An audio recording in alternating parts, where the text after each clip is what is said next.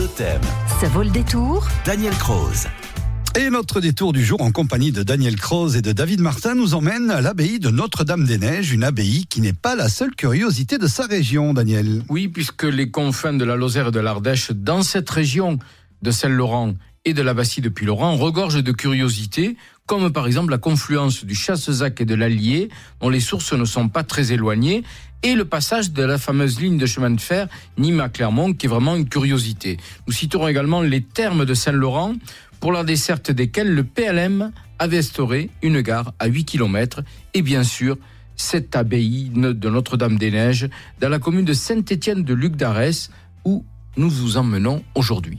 Et on part véritablement en altitude, hein, parce qu'on peut le dire, c'est une abbaye qui est bien perchée. Oui, elle est perchée à 1100 mètres d'altitude sur les hauts plateaux des montagnes du Vivarais. Elle est occupée par les cisterciens depuis le milieu du 19e siècle, mais elle est beaucoup plus ancienne. Le bâtiment a été en partie détruit par un incendie en 1913 et donc remanié. Dans le cloître, un lavabo en marbre bleu rappelle la présence de la fontaine des monastères cisterciens et l'abbaye possède une Vierge à l'enfant du XIVe siècle qui est une sculpture polychrome. Dans la sacristie, on retrouve le meuble traditionnel où sont rangés les vases sacrés de l'autel et les vêtements liturgiques. Il est surmonté des statues des apôtres Jacques, Thomas, Simon, Barthélemy, André, Pierre et leurs compagnons. Le scriptorium où se déroule la lecture divine ne paraît pas avoir changé depuis bien longtemps, avec sa bibliothèque, ses meubles clairs, une carte de la Palestine accrochée au mur. Et à l'extérieur, gravés dans la pierre, des symboles de la vie chrétienne que le temps n'a pas effacés, comme l'encre de la foi, le cœur qui représente la charité, et un double portail en fer forgé conduit au cimetière des moines. Plus loin, on trouve des ruches et une sapinière.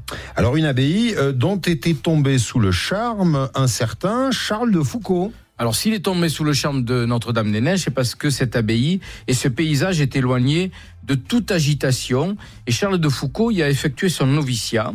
Et il s'y est découvert une vocation d'ermite qui l'a conduit ensuite au Sahara.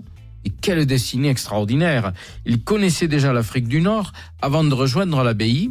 Officier, il avait accompli un premier voyage d'exploration au Maroc déguisé en rabbin, identifiant en 1883-1884 plus de 2000 km d'itinéraires nouveaux.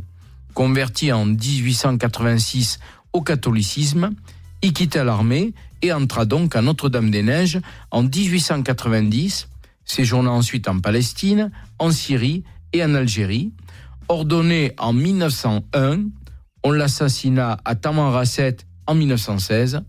Songea-t-il à ce moment-là à la quiétude de l'abbaye qu'il avait appréciée? Sûrement. À suivre, notre question du jour, Daniel. Notre question du jour, elle est de Mathilde de Villefort qui nous demande si l'abbaye de Notre-Dame-des-Neiges a accueilli d'autres visiteurs aussi célèbres que, de Char que Charles de Foucault. Vous lui répondez dans un instant, juste après avoir écouté Boulevard of Broken Dreams. C'est Green Day tout de suite dans Été Parasol Maison sur Totem. Avec Daniel Croze, Partez en balade et découvrez des anecdotes étonnantes sur nos régions. Totem, ça vaut le détour. On est aux confins de la Lozère et de l'Ardèche avec Daniel Croze. Nous sommes à l'abbaye de Notre-Dame-des-Neiges. On a vu tout à l'heure que cette abbaye a accueilli Charles de Foucault. Alors Mathilde de Villefort nous demande, vous demande du coup, si d'autres visiteurs aussi célèbres ont visité l'abbaye, Daniel. Oui, bien avant le père de Foucault, l'abbaye a accueilli pendant deux jours l'écrivain voyageur écossais Robert Louis Stevenson, arrivé le jeudi 26 septembre 1878, puis reparti le lendemain 27 septembre, en soirée, dans la direction de Chasseur-Hadès. Il a consacré plusieurs pages à son passage. Dans son fameux journal, je le cite, une statue blanche de la Vierge au coin d'une jeune plantation, indiquait aux voyageurs Notre-Dame-des-Neiges. Je pris à gauche et continuai ma route, poussant devant moi l'âne qui n'avait rien de monastique, faisant craquer mes bottes et mes guêtres de laïque. Il écrivit également le premier moine qu'il rencontra. Il était vêtu de blanc, comme tous les spectres, et dans l'effort qu'il faisait pour pousser sa brouette, son capuchon était retombé en arrière, découvrant un crâne qui semblait d'ivoire, jaune comme une tête de mort.